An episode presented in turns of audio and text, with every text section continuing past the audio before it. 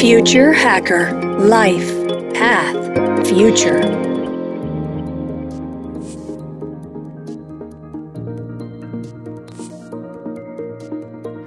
Para el Foro Económico Mundial, la cambiante economía global puede crear valor rápidamente, pero tarda en generar empleos sostenibles, lo que exige nuevos enfoques.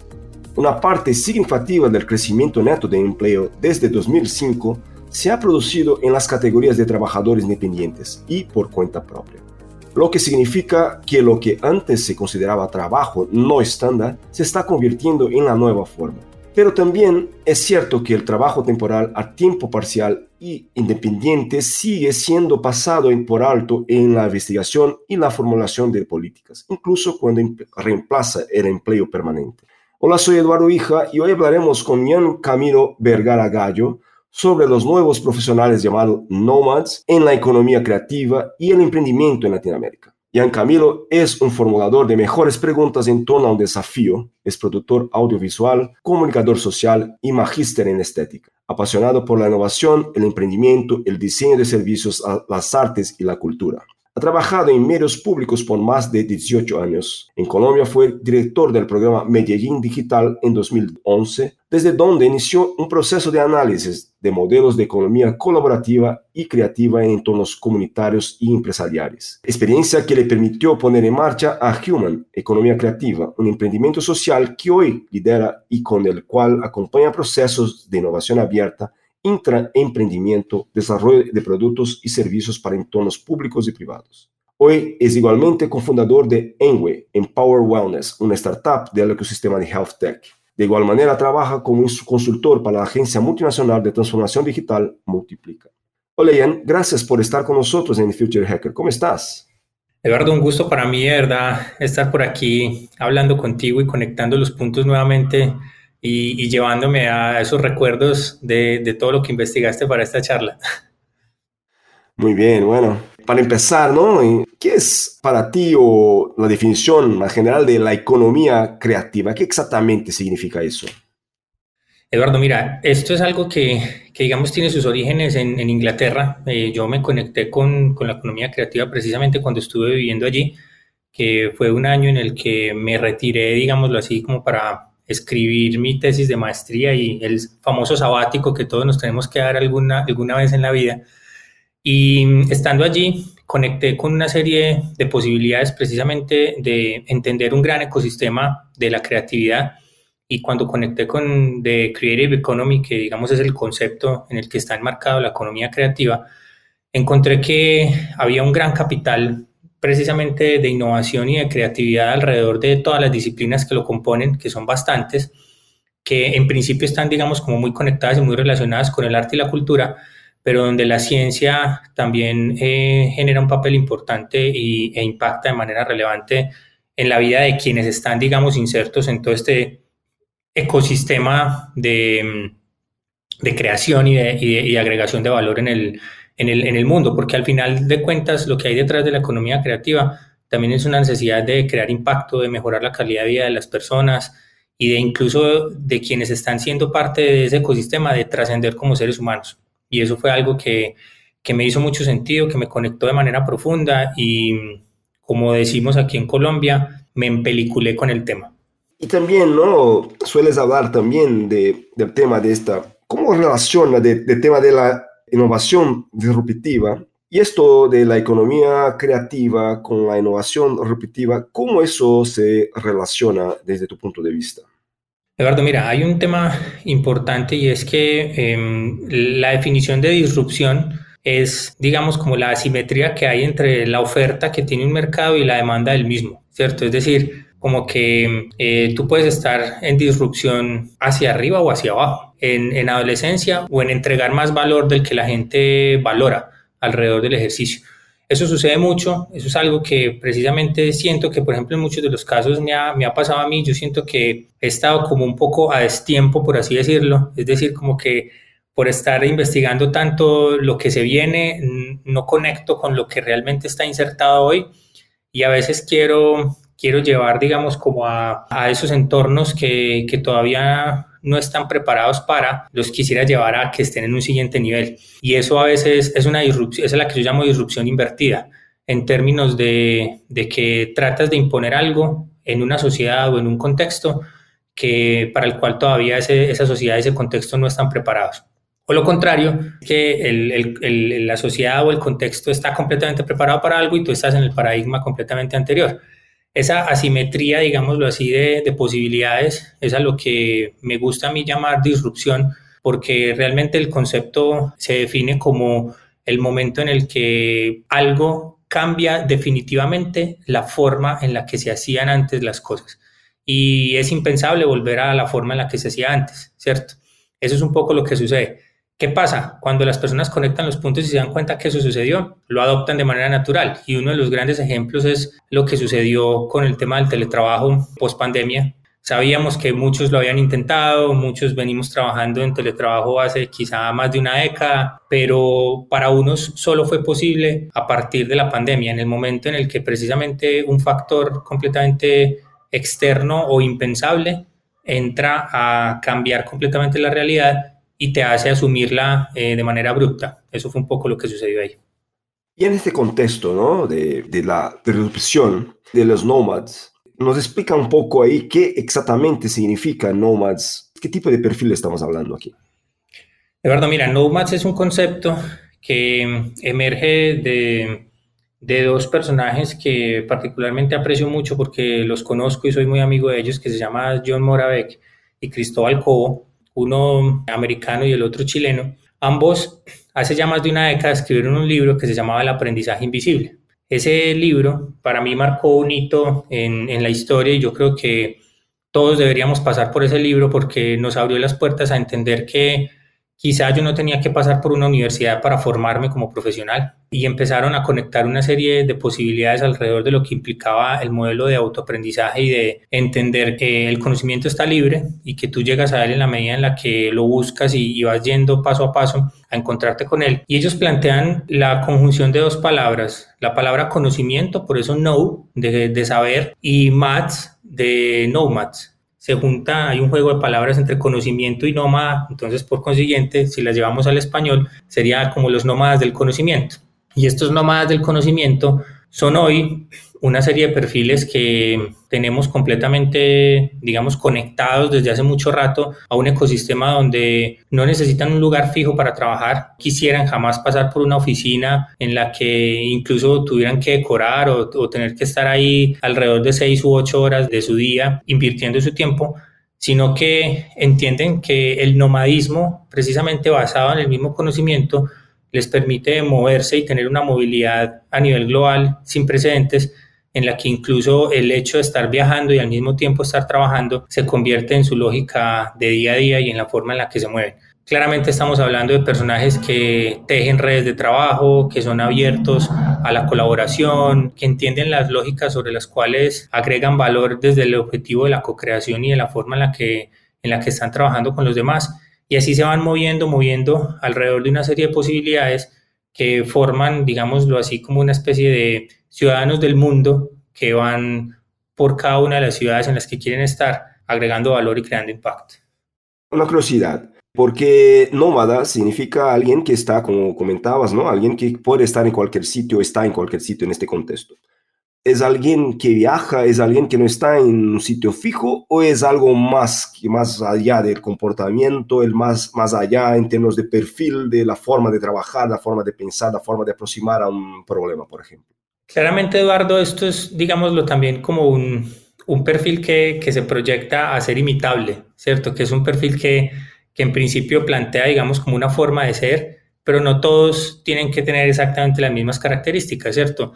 Al final, ese nomadismo del conocimiento es ser capaz de, de que quizá no haya pasado por una universidad, se haya creado su propia forma de aproximarse al concepto de conocimiento de, o de puede haber desarrollado un perfil como ser humano, o quizás sí haya pasado por la universidad y en ese sentido el nomadismo, en la lógica en la que va pasando de esfera de conocimiento en esfera de conocimiento para complementar su perfil. Una de las lógicas deberíamos, digamos, implementar todos es ponernos un poco incómodos hacia, otros, hacia otras esferas de conocimiento. Es decir, si soy del ámbito de las ciencias humanas o algo así, moverme hacia instancias de las ciencias exactas para hacer un ejercicio de complemento y al contrario, para poder, digámoslo así, desarrollar esos ambos hemisferios cerebrales y empezar a pensar desde, desde, los, las, desde las distintas fronteras del conocimiento, donde las ciencias duras contrastan un poco con las ciencias humanas o con las ciencias sociales o con las ciencias económicas y en ese sentido crear seres multidisciplinares, al fin de cuentas, es un poco lo que busca esta, esta lógica de tener a unas personas que son bastante inquietos por el conocimiento y en ese sentido van moviéndose en cada uno de esos escenarios.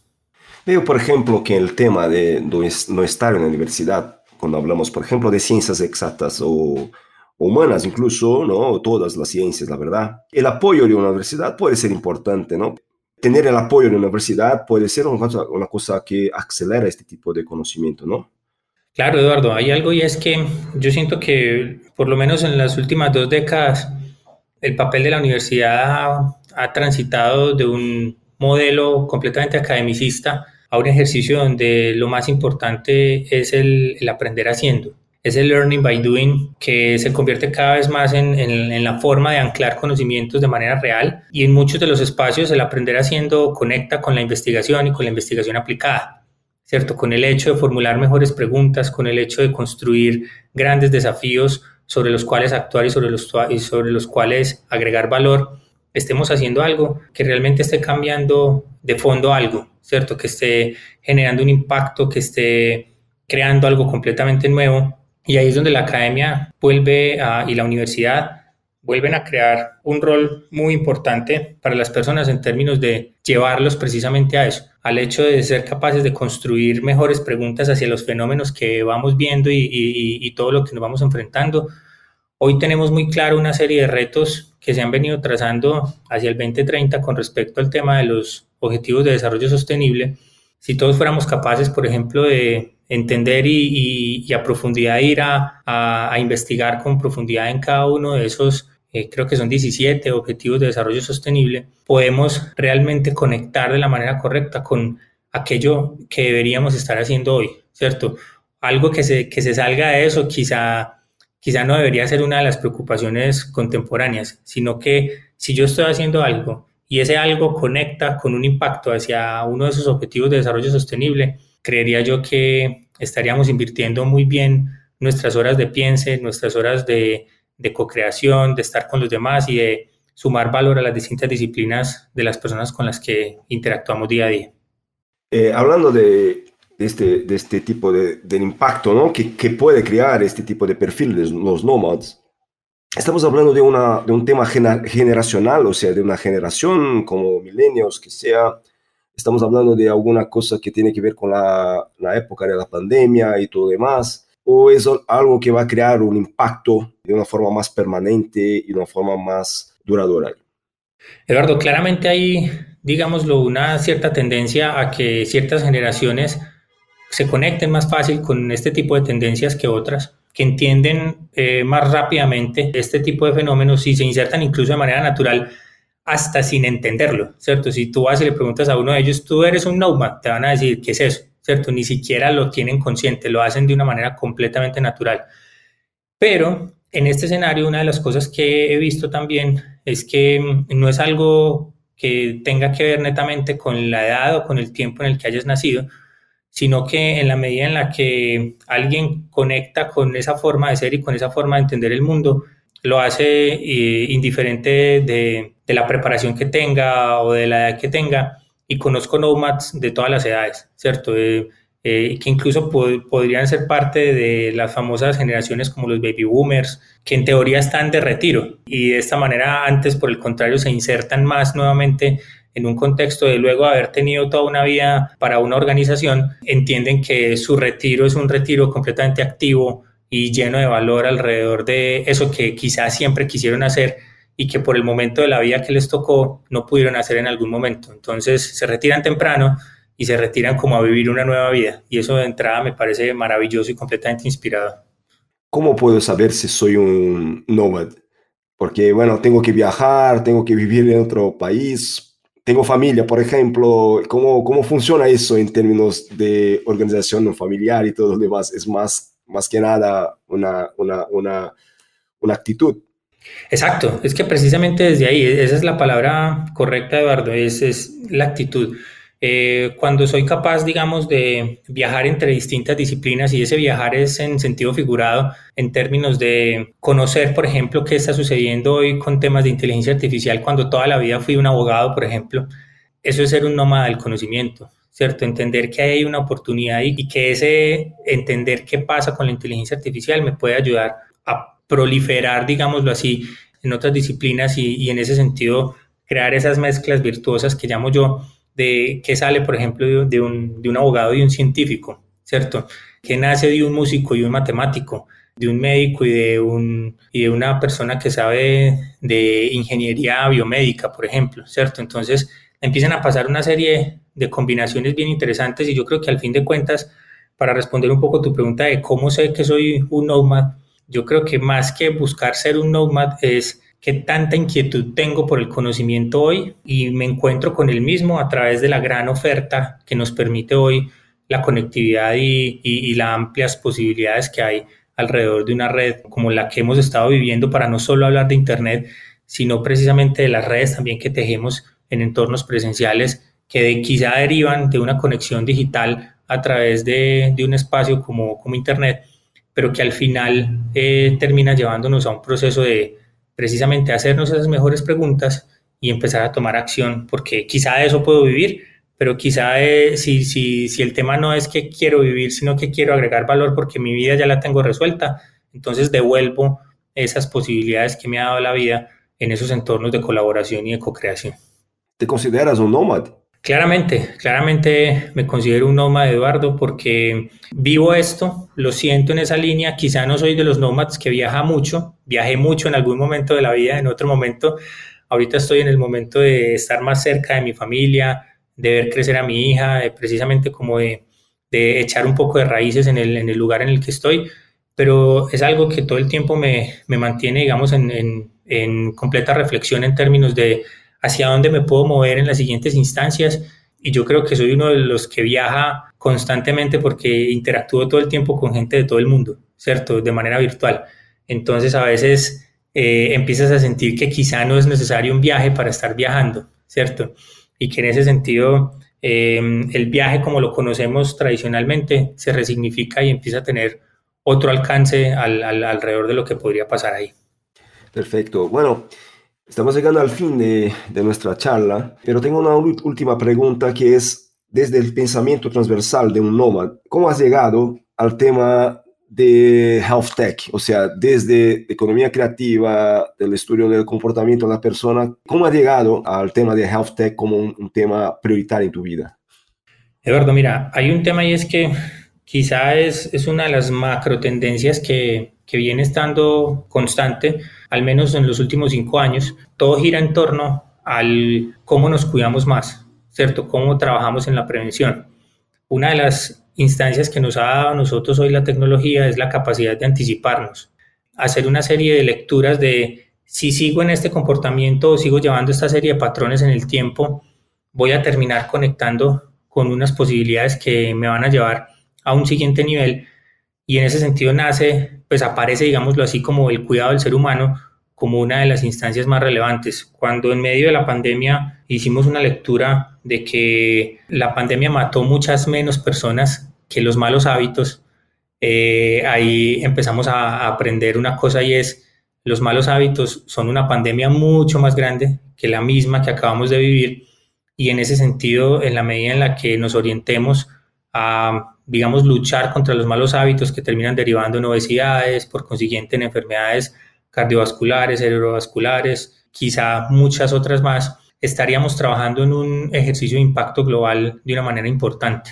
Entonces aquí al final más que de wellness estamos hablando de un ejercicio de salud pública que impacta a todas las sociedades y que hoy conecta con, con un tema muy importante también y es la salud mental, la forma en la que entendemos qué tan bien está mi cerebro, qué tan listo está para afrontar adversidades y eso tiene que ver precisamente con aquello que ingesto y que le, digamos, introduzco a mi cuerpo como información, que se llama alimento, y que debemos entender muy bien también en un contraste entre alimento, actividad física, salud mental y buenos hábitos para poder comprender todo lo que hay detrás en términos de impacto de manera global.